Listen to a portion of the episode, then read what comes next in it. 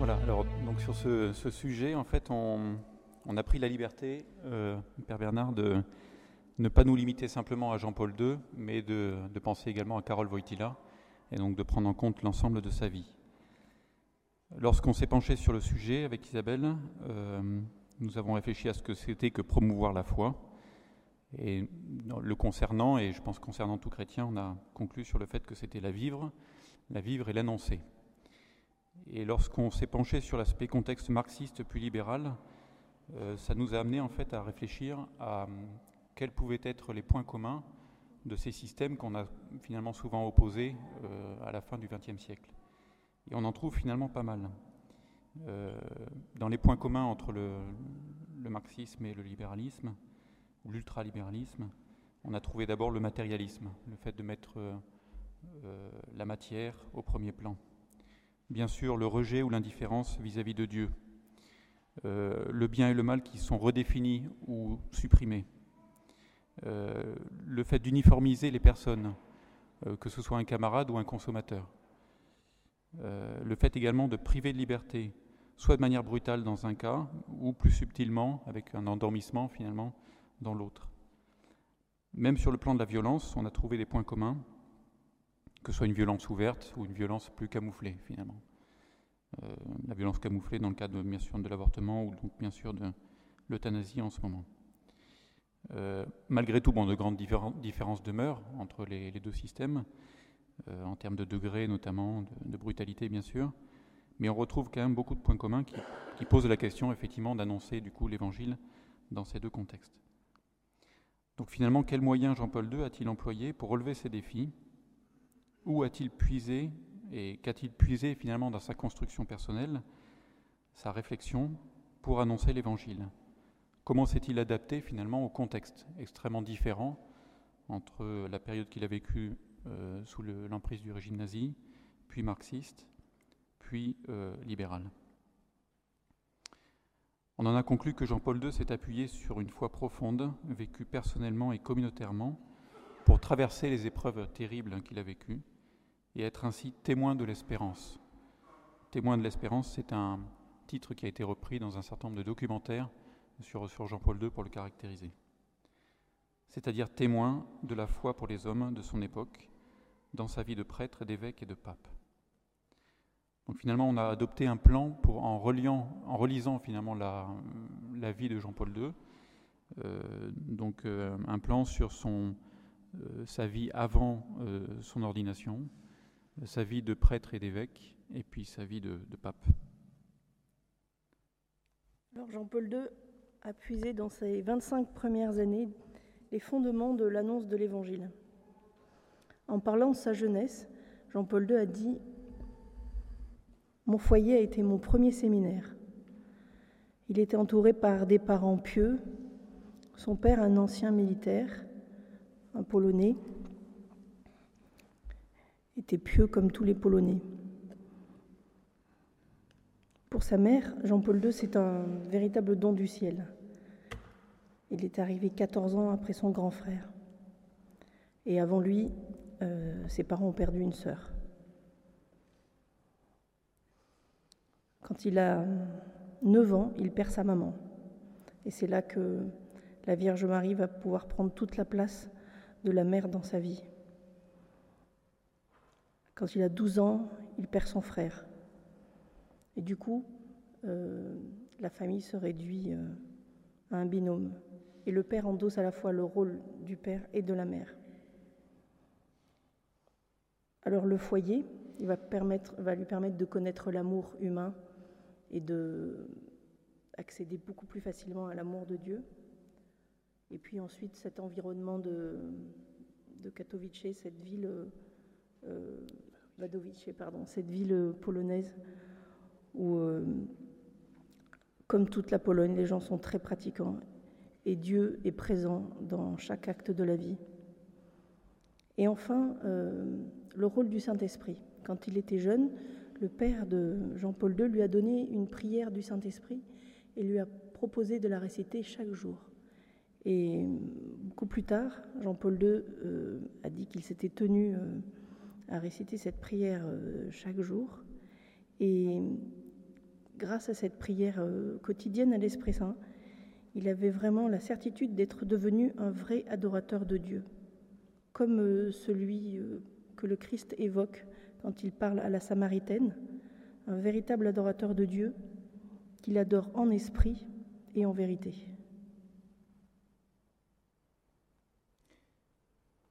Dans cette première partie de sa vie, euh, c'est sa formation intellectuelle aussi qui l'a armé euh, pour annoncer l'Évangile dans les différents contextes auxquels il a été confronté. Et cette formation intellectuelle s'est faite euh, finalement par un contact assez tôt avec le mal. donc que ce soit donc le, régime nazi ou le régime communiste. Dans les deux cas, il a été au contact avec le mal et du coup ses conséquences concrètes dans la vie autour de lui. Il a pu ainsi remonter à la racine du mal et de façon à lutter contre. Et en tant que philosophe, il a pu mener cette, réflexion. En tant que philosophe, il mettait en garde contre la pensée cartésienne. Le je pense, donc je suis de Descartes, c'était vraiment une porte ouverte pour lui à une réduction de Dieu. On ne laisse pas de place pour Dieu, en fait, on devient un peu autosuffisant et on commence à réfléchir sans Dieu. On ne pense pas que l'homme est sa créature. Et Jean-Paul II disait que pour réfléchir à la notion de bien et de mal, c'était euh, finalement euh, impossible de ne pas partir de la philosophie de saint Thomas d'Aquin. Parce que si on ne part pas de présupposés réalistes, on est dans le vide et on arrive à justifier n'importe quel euh, argument et n'importe quel massacre. Il est en contact avec un professeur d'histoire du collège de filles qui lui communique sa passion du théâtre et sa passion de la culture polonaise. C'est là qu'on peut dire que le peuple polonais est quand même un peuple tout particulier parce que, euh, comme tout peuple, il est attaché à son pays, mais comme deux fois dans l'histoire, la Pologne n'a pas existé sur la carte géographique et la Pologne n'existait que dans les cœurs de Polonais. Donc c'est un peuple qui est particulièrement attaché à sa, culture, parce qu'il lui restait plus que ça. Ils n'avaient plus de sol. Euh, à un moment donné dans l'histoire, le, roi de Pologne a dû s'exiler avec sa suite à Istanbul. Donc euh, le Polonais, c'est un patriote et il est vraiment très attaché à sa culture. Et pour Jean-Paul II, la vie, c'était une pièce de théâtre. Il disait en fait la tension dramatique qu'il existe entre une personne, entre ce que devrait être une personne et ce qu'elle est. Et donc ça, ça crée une tension dramatique. Et pour lui, le théâtre, bah, ça a été un peu une école d'évangélisation, parce que ça lui a permis d'avoir une bonne diction, de se tenir en public, de réagir vis-à-vis d'une foule. C'était une bonne école.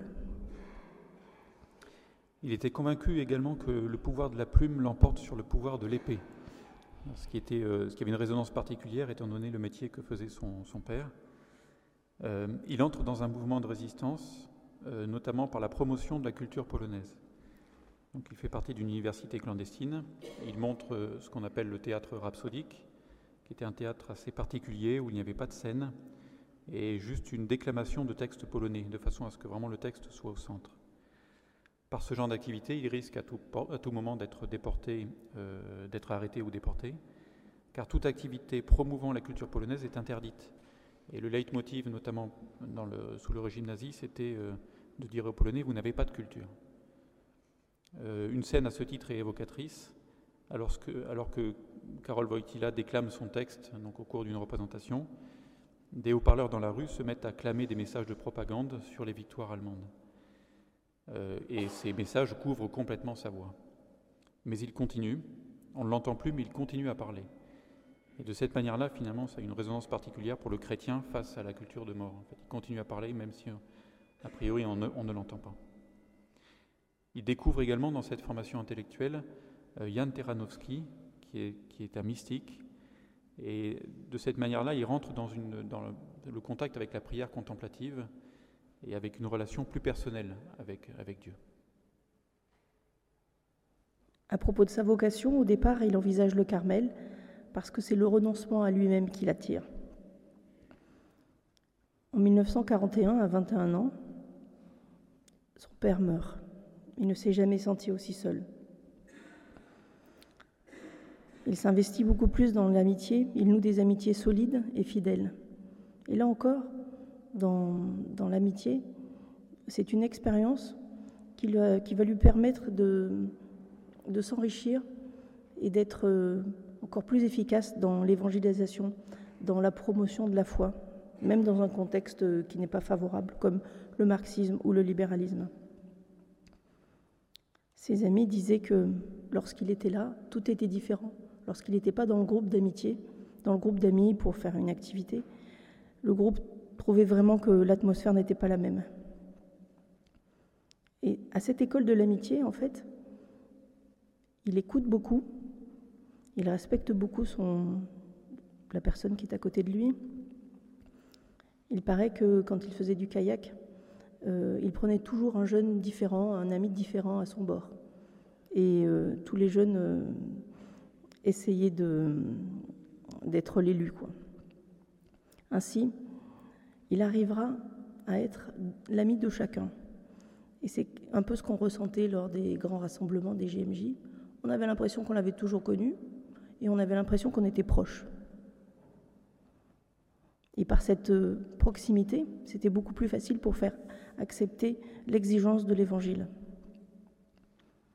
Après avoir renoncé au Carmel assez vite, il répond à l'appel de Dieu et rentre au séminaire clandestin et, mène une double vie d'ouvrier officiellement et officieusement séminariste.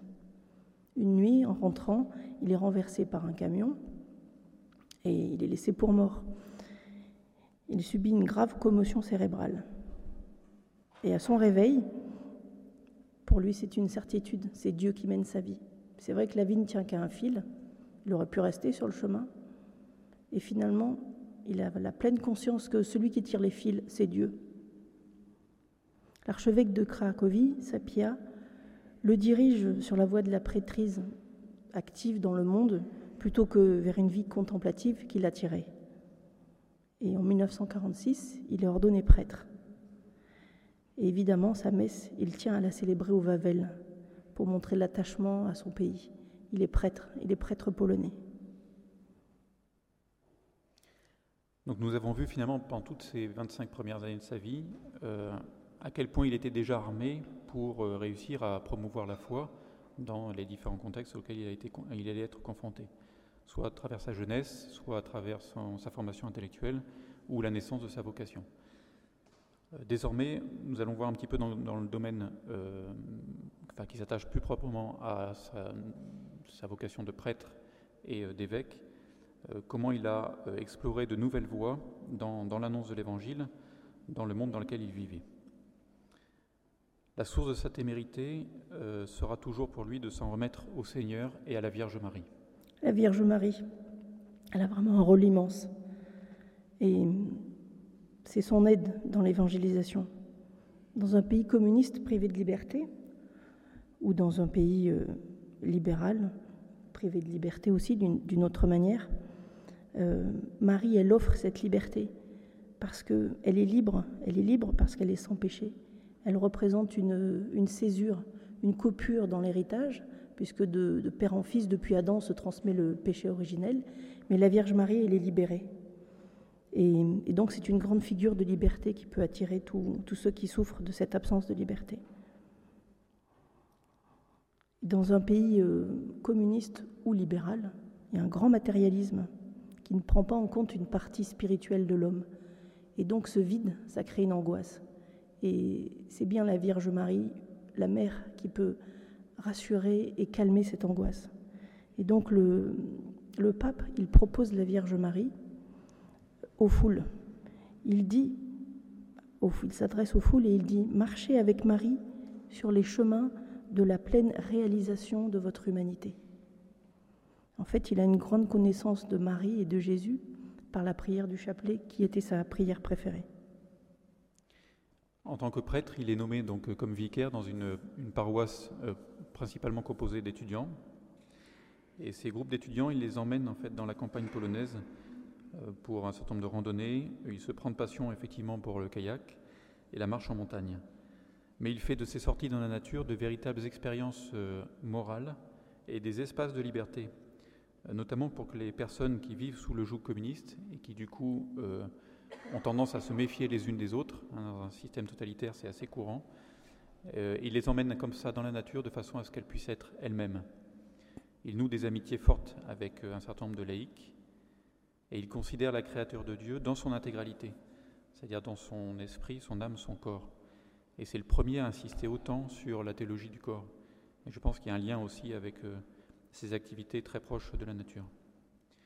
Il est nommé à l'université de Lublin en 1954 comme professeur de philosophie et charge qu'il exercera pendant 24 ans. Euh, et ainsi, il peut répondre avec pédagogie aux grandes questions de l'humanité. Et de cette manière-là, on se raccroche justement à un, autre moyen hein, qu'il a dans sa, vie euh, pour, euh, pour annoncer l'Évangile de manière percutante. En 1958, il est nommé évêque, le plus jeune évêque de Pologne. Et quand il est, est nommé archevêque, il dit à son interlocuteur qu'il est trop jeune. Et ce que lui répond donc, le cardinal Vichniki, c'est est-ce que vous croyez que le Saint-Esprit ignore votre âge? Il se montre extrêmement actif pendant le Concile Vatican II euh, de 62 à 66 et avec les pères conciliaires, les experts réunis, il apporte en fait ce qui fait la caractéristique de ce qu'il a vécu jusqu'à présent. Et, ce qu'il dit en fait est assez, frappant. Du fait des deux guerres mondiales et des totalitarismes, l'Occident a perdu la conception de la personne humaine, de la dignité et de sa valeur et il place la liberté de culte au premier rang des droits de l'homme. C'est son apport vraiment au sein, du, au Concile. En tant qu'évêque, il résiste au régime communiste. Par exemple, à Nova Uta, qui était une ville euh, industrielle, construite, euh, il n'y avait pas de, prévision de construction d'église. Et donc les messes étaient célébrées à l'extérieur quel que soit le temps. Et tous les dimanches, euh, il y avait des chants avec des croix. Tous les dimanches, les croix étaient redressées. Et donc, pendant une vingtaine d'années, les Polonais sont allés et euh, ont montré leur euh, grande ténacité. Et ils voulaient absolument qu'une église soit construite. Après 20 ans de lutte, c'est ce qui s'est avéré. Une église a été construite par les travailleurs volontaires. En fait, la, lutte, c'était vraiment une lutte euh, pied à pied, pacifique, tenace et confiante. Dans ses sermons, euh, Jean-Paul II n'hésitait jamais à aborder des questions qui pouvaient fâcher sur les valeurs, euh, sur la dignité de l'homme. Et pourtant, ces discours n'étaient pas des discours politiques. Ensuite, il y avait aussi une grande, euh, une grande ferveur lors des processions qu'il a fallu euh, maintenir avec courage. Et ensuite, euh, Jean-Paul II aussi abritait des opposants, organisait des conférences. Et toutes ces, toutes ces résistances qui sont sont pas armées étaient vraiment très utiles parce qu'elles maintenaient la flamme du peuple. On a eu l'occasion de rencontrer euh, Anna Petreskaya, qui était une sœur euh, lituanienne, et euh, elle nous a vraiment donné le témoignage de, l'efficacité de, cette résistance, qui maintient un peu la flamme de, tous ceux qui ne prennent pas les armes. Donc nous avons vu en fait à quel point, aussi bien dans sa jeunesse que dans son, sa vocation de prêtre et d'évêque, euh, il a pu trouver les moyens d'annoncer, euh, parfois de manière un peu nouvelle, euh, l'Évangile dans le contexte dans lequel il vivait. Et notamment en tant qu'évêque, il a mené cette, cette annonce de manière à la fois tenace, très audacieuse, mais prudente.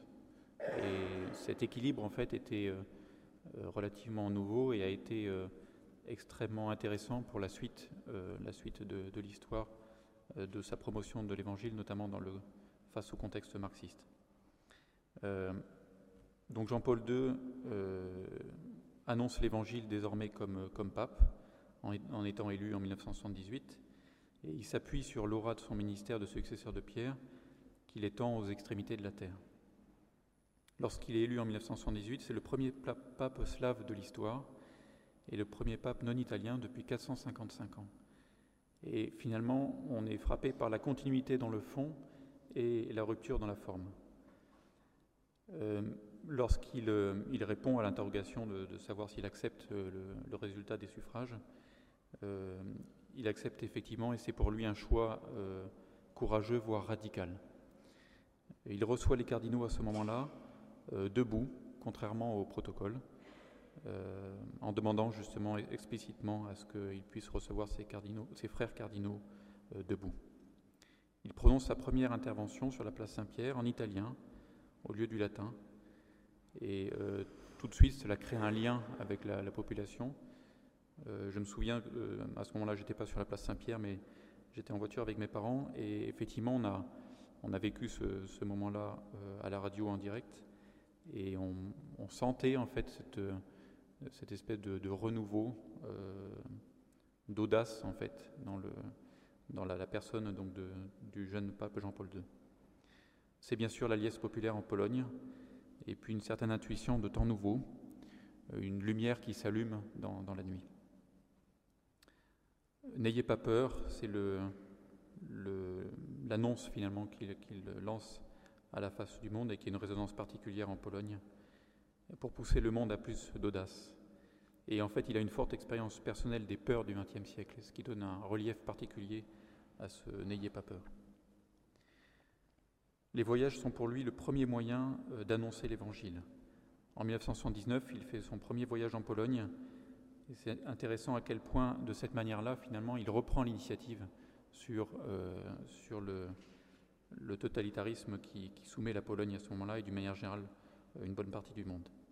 C'est une première brèche, ce voyage, dans le rideau de fer, et il amorce une, révolution morale qui devient politique et non violente. Pour lui, le communisme est une parenthèse dans l'histoire de l'Europe de l'Est. Et cette coupure de l'Europe de l'Est, euh, de, l'Europe en deux, euh, est un accident de l'histoire. À ce titre-là, il se montre ni chef de guerre, pour lui la guerre est toujours une défaite de l'humanité, ni euh, il ne se présente pas non plus comme un croisé de l'anticommunisme, ni comme homme politique, mais simplement comme témoin, qui est bien au-dessus finalement de la mêlée et de ses différents rôles. La Pologne, du coup, relève la tête, en compte 3 millions de personnes qui assistent euh, à la messe à Cracovie.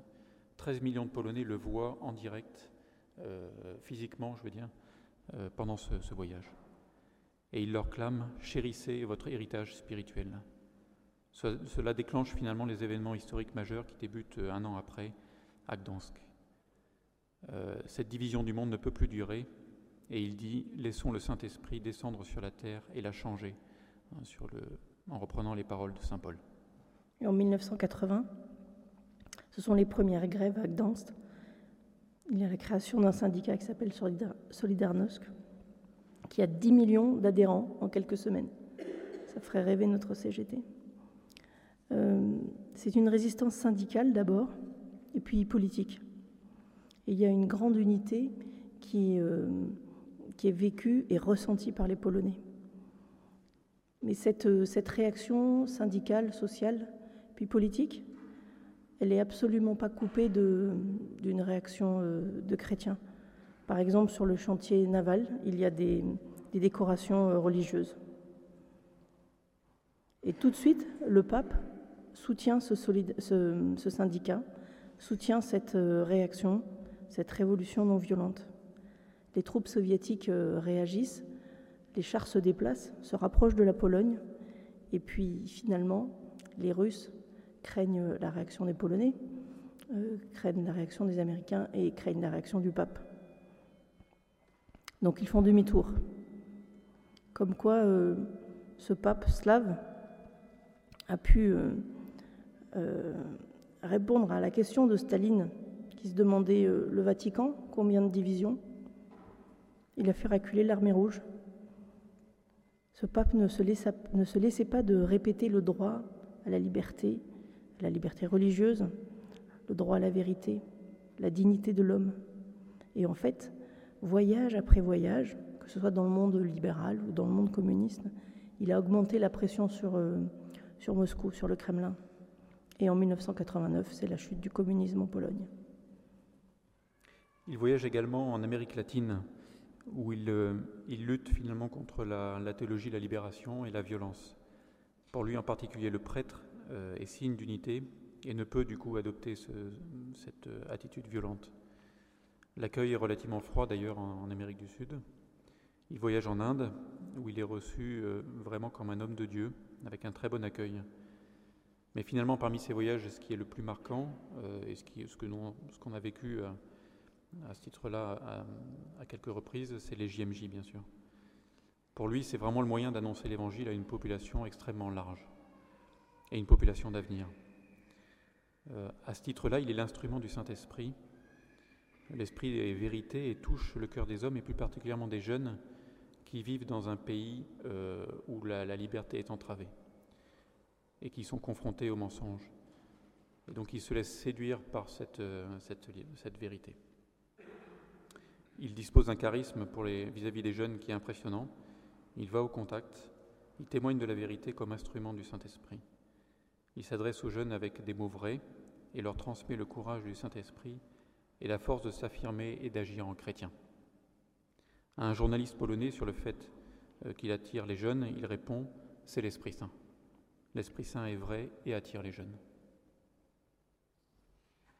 Comme serviteur de la vérité, il écrit et il dit, il dit l'Évangile, il écrit les, les valeurs morales de l'Église. Il n'est pas toujours bien accueilli.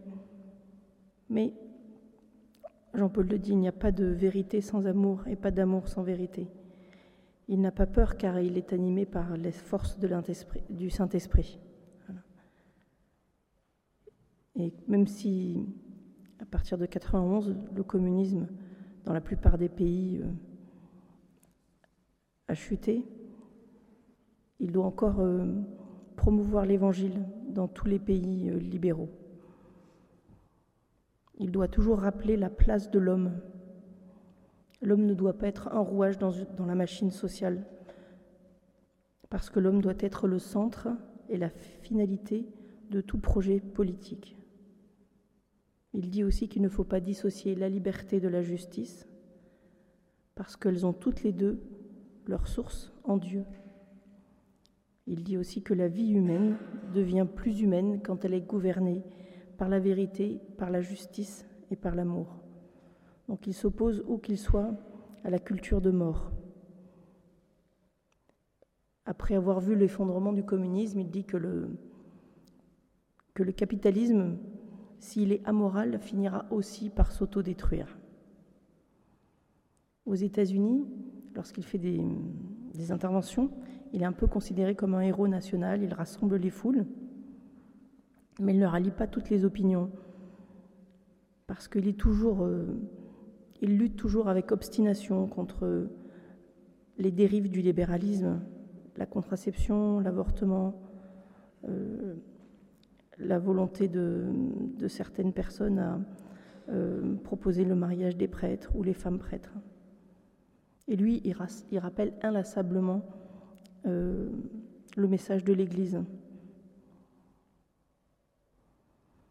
Il dit que la liberté est elle-même dans la mesure où elle réalise la vérité sur le bien. La vérité est elle-même, la, liberté est elle-même dans la mesure où elle réalise la vérité sur le bien. Il dit aussi que seule la vérité rendra libre. C'est le pape aussi de la miséricorde. Il consacre le, le monde à la divine miséricorde. C'est pas très surprenant parce que c'était sœur Faustine qui était un peu l'ambassadrice de la miséricorde. Et donc, euh, le pape a, diffusé euh, sur le monde la miséricorde de Dieu. Il annonce également l'Évangile par ses souffrances. Donc, tout jeune, il, a, il souffre et il voit souffrir aussi bien euh, sa mère, son frère, son père, ses amis juifs à l'époque. Il souffre lui-même en 1981 au moment de l'attentat. Euh, dans la foulée, quasiment 2 millions de personnes se réunissent à Cracovie le jour même. Et avant de perdre conscience, il dit à Monseigneur Dietrich Je pardonne à celui qui a fait cela. Il bénéficie d'une protection spéciale, il le dira lui-même plus tard, une main à tirer, une autre à guider la balle. Dans les dessins de la Providence, les simples coïncidences n'existent pas. Pour lui, cet attentat est la dernière convulsion des idéologies de puissance du XXe siècle. À la fin de sa vie également, il, euh, souffre. On voit à quel point son âme tire son corps. Euh, nous étions à Lourdes en 2004 et c'était extrêmement émouvant et frappant de voir à quel point il avait encore besoin de s'arrêter régulièrement pour reprendre son souffle entre ses, euh, au, milieu de son discours et comment sa, sa, voix était quasiment incompréhensible. Et il a fini en pleurant aussi. Voilà, finalement, Jean-Paul II se définit lui-même comme un témoin de l'espérance, et après une jeunesse où tant d'événements malheureux auraient pu le désespérer, il se construit pas à pas grâce à la solidité de la foi vécue et s'épanouit dans un équilibre qui est impressionnant entre philosophie et morale d'un côté, art et culture de l'autre, nature, activité physique, contemplation et action. Euh, j'ai eu la chance de le rencontrer en 1992 à Rome avec euh, la dernière année de mon école, donc le, premier bataillon de Saint-Cyr. Et la première vision qu'on a eue en fait de lui lorsqu'on l'a rencontré, euh, il était dos à nous, à genoux, face au Saint-Sacrement et en prière. Donc c'est cet équilibre qu'il avait entre quelqu'un qui a toujours été présenté comme extrêmement actif et qu'on voyait là donc à genoux en prière comme première vision.